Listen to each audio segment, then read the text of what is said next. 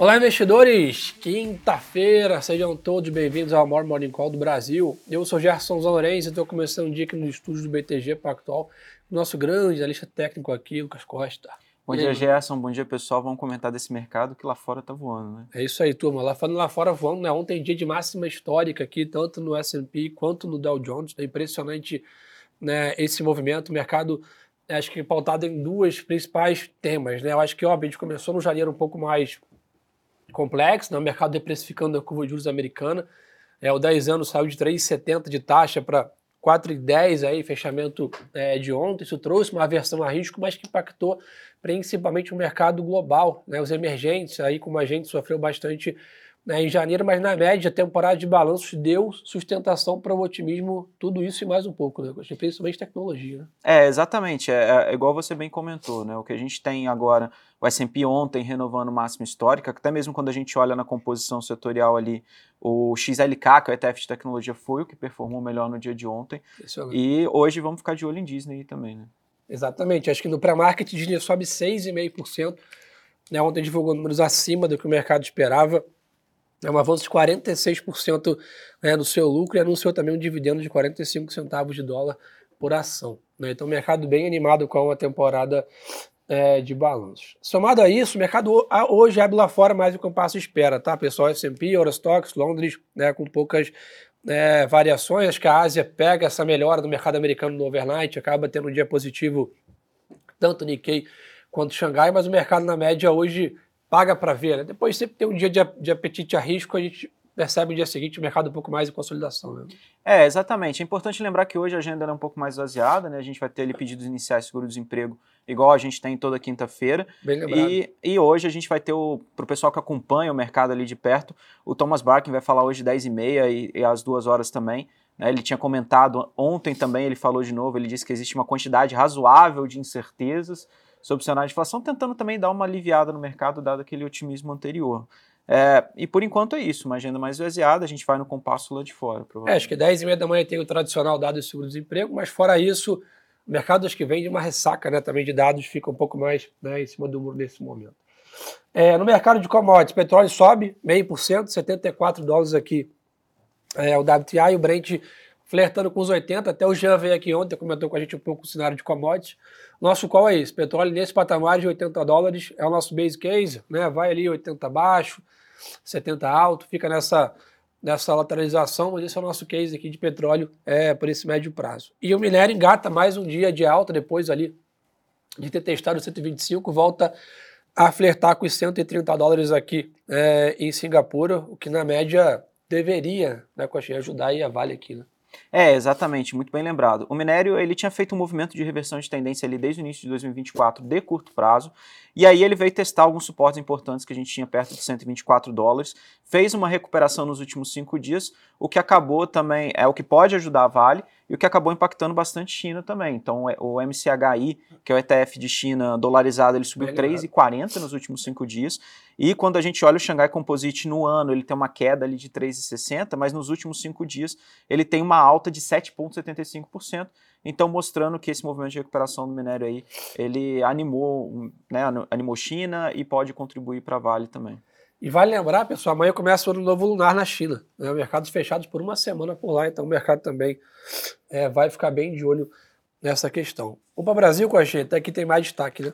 Exatamente. Ah, só para te terminar, Bitcoin 1,20 de alta, 45 mil dólares praticamente. O que você tem visto aí na parte de cripto aí e ativos digitais, Coxinha? O que tem de, de feeling aí? É, então, o Bitcoin ele está bastante lateralizado, nos últimos dias ele até tem um movimento de recuperação, e muita coisa que o mercado, muito que o mercado cripto tem discutido é como que a aprovação dos ETFs vai impactar a dinâmica dos ativos. Bem lembrado. Então, por exemplo, na última semana a gente teve um outflow dos mineradores de Bitcoin para as corretoras, né? Então isso você monitora a saída dos Bitcoins da carteira deles para as corretoras, e aí provavelmente eles devem ter que fazer um, uma adaptação de, de da parte ali de tecnologia, de todo o capex deles de uma maneira geral. É, e aí isso acaba provocando esse movimento dos dois lados ali do Bitcoin. Então você tem uma pressão altista é, justamente pela aprovação do ETF e otimismo, mas ao mesmo tempo você tem um outflow dos mineradores também, que eles estão aproveitando ali para realizar parte dos lucros e também ficar com caixa um pouco mais líquido, dada essa nova dinâmica. Boa. E aí, pessoal, aproveitando para falar de Brasil, tá? Porque eu pulei rápido aqui, que acho que lá fora a gente realmente está um pouco mais com passo de espera. Já aqui não, tá? Pessoal, daqui a praticamente 20 minutos aí, PCA de, é, de janeiro sendo divulgado pelo IBGE. Né? A expectativa aqui do banco é uma alta de 0,34 na comparação mensal e 4,42 na comparação anual. O que, que é para a gente ficar de olho aqui? Mercado de juros. Né? A gente está com essa perspectiva de queda, teve uma redução da Selic agora em meio ponto percentual. Perspectiva é de mais meio ponto percentual em março, mas o mercado quer entender se há espaço para acelerar esse movimento, né, Coxinha? E além disso, qual o tamanho do ciclo? Exatamente. Quando a gente acompanha por aqui, né, principalmente olhando o movimento de ontem, é, ontem a gente teve um dia mais perto da estabilidade, não foi tanto quanto lá fora, mas é importante lembrar que isso foi mais concentrado. Né? Ontem a gente teve um movimento de queda de Bradesco, o Bradesco tinha soltado o resultado o nosso time de fundamento tem um call para o papel e soltou um relatório lá, o Brunão soltou junto com. É, chegou a cair 16%. Exatamente. Né? Justamente o relatório comenta que vem abaixo do esperado, o lucro por ação 37% abaixo do consenso, 7,2% de ROI. E quando a gente olha aqui também no price action, a gente consegue acompanhar que é, é muito curioso como que o preço ele desconta essas coisas.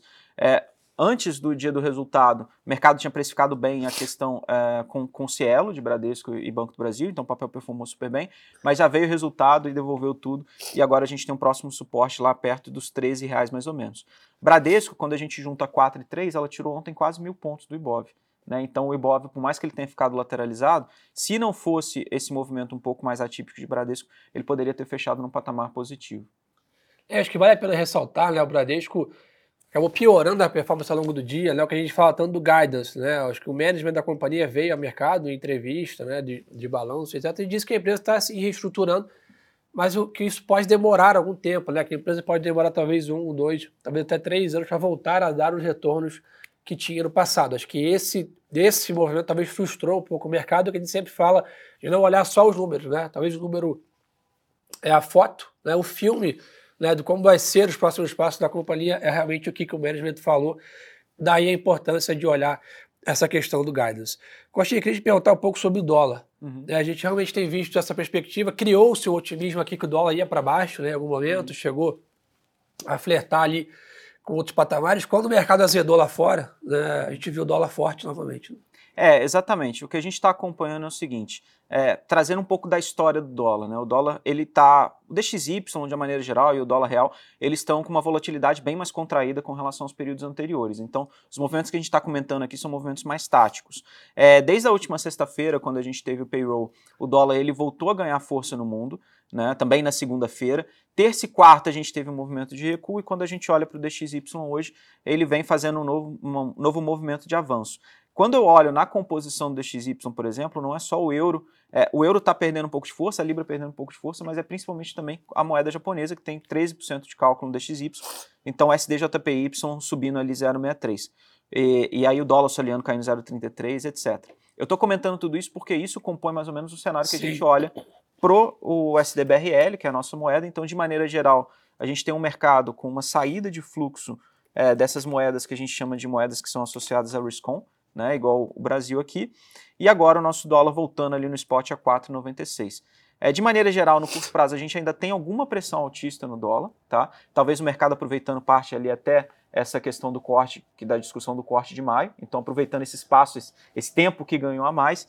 Então a gente segue ali, próxima resistência no dólar a R$ reais, próximo suporte a 4,94, expectativa que a gente fique dentro desse range aí nas próximas semanas. Boa, e somado essa questão do, do macro, né, a gente também tem a temporada de balanço aqui no Brasil bem animada. Né? Hoje tem Banco Pai, Banco do Brasil, CCR, Multiplan, Raizen, São Martinho e além disso, importantíssimo, pessoal, Petrobras divulga relatório de produção de vendas do quarto TRI após fechamento. Tivemos a Vale e agora a Petro coroa aí, vamos dizer assim, essa parte de produção barra venda, balanço da Petro só é no começo de março, mas dá para ter uma boa proxy na temporada de balanços. E eu acho que, por que, que, é, que é importante isso? Né? A gente for de Bradesco, né? Por que, que é importante olhar a parte micro, né? Principalmente quem investe em ações, óbvio que o macro, né, dita a parte de volatilidade, se a bolsa sobe nessa semana, cai semana que vem, mas é o micro que diz se a gente vai ganhar dinheiro no médio e longo prazo. Né? Então a gente até viu isso ontem, né, no CEO Conference, teve um debate ali grande, o painel de renda variável, tenho certeza que todo mundo acompanhou aqui, né, onde foi falado sobre a bolsa barata, né, sobre a questão de fundamentos, preço lucro da bolsa, desvio padrão abaixo da média, a bolsa num patamar muito atrativo né, em ritmo de valuation. É isso que a gente monitora aqui, que é muito mais essa parte micro também é, da temporada de balanços. Turma. Mais algum ponto aí, Coxinha? Não, é, é, é, só isso mesmo que você falou. Então, hoje, lembrando, pessoal que, que acompanha no intraday aí, 10 e meia, mais ou menos, a gente deve ter alguma volatilidade. E vamos seguir acompanhando aí. É isso aí, turma. 10 e meia lá fora, 9 horas aqui no Brasil, logo na abertura do BMF aí, divulgação do IPCA de janeiro, acho que é o principal dado de inflação aqui no Brasil, para a gente ficar de olho na curva de juros e temporada de balanço. Então, lá fora, 10 e meia, aqui 9 e temporada de balanço. Coxinha, obrigado aí pela parceria de sempre. Turma, uma boa quinta-feira de negócios a todos. E lembrem-se, pessoal, que o melhor ativo é sempre a boa informação. Um abraço.